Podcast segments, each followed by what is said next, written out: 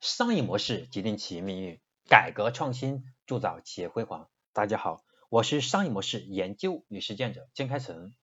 很高兴呢，今天继续由我和大家分享我们商业模式创新课程的第一百八十九讲，如何去打造一出一场杀屏式的裂变活动。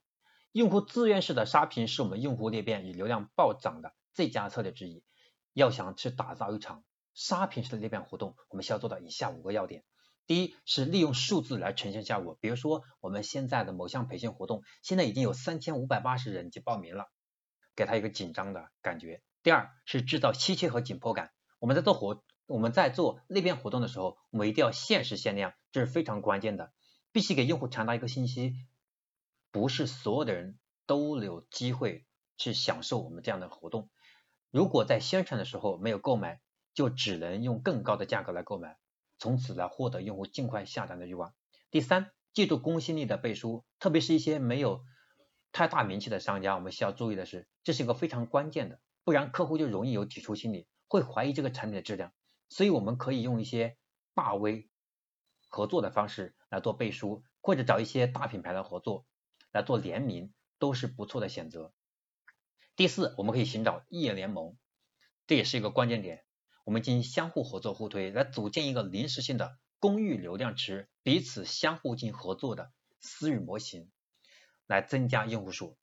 这是什么意思啊？我们可以通过业联盟，通过来建公域流量池，来达到私域的目的。比如说，我们现在五家企业一起来搞活动，你有一万用，你有一万用户，我有一万用户，加在一起五万了。那么我们五万，大家把用户都拉到池子里面来，就变成了五万的一个大的平台数据了。当我们在共同搞活动的时候呢，我们又可以在五万用户当中去进行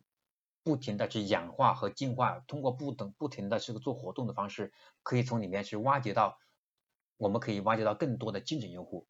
如果我们仅仅围绕我一万的用户的话，可能气势不够，但是有五万的一个池子，所以就形成了一个私域和公域相互相配合的、相协同的这么的一个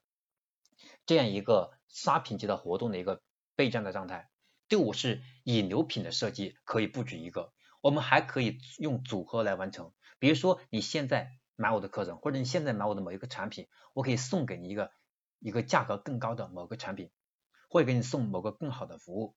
那么用这种方式可以激励用户呢，让他感觉到占了个大便宜啊，这也是非常重要的。